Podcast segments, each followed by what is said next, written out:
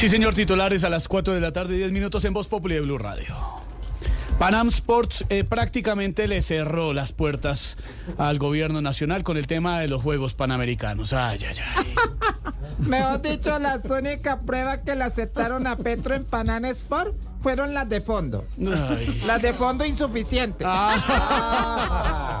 Ya le cerraron las puertas por las cuotas incumplidas. Y por no estar en la juega nos quitaron la partida. Mejor que esa plata invierta en causas justas y dignas. Que la esposa no la vuelva, pa' sueldo pa' las amigas. La Corte llamó a declarar a Nicolás Petro y a Euclides Torres por las irregularidades en los gastos de la campaña presidencial del presidente Gustavo Petro. Ay, ese muchacho Nicolás Petro debía ser campeón mundial de ajedrez. Ajedrez. Vea, recibió plata con Torres. Sí. Quiso vivir como un rey. Ay. Y ahora se la da de peón. Ay.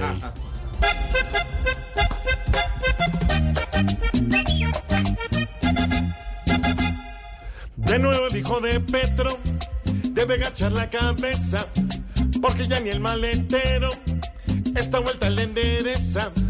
Debe estar su padre Petro con una tristeza inmensa, pues su hijo predilecto se le volvió la vergüenza. Tremenda controversia generó el ministro de Salud Guillermo Jaramillo al proponer una reforma tributaria para sacar adelante la reforma a la salud.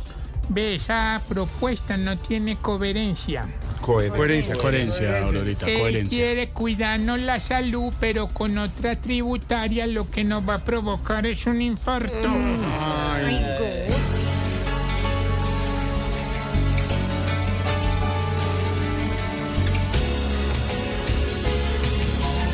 Este ministro canoso con sus opciones quiere cuadrar las saludes con nuestros millones.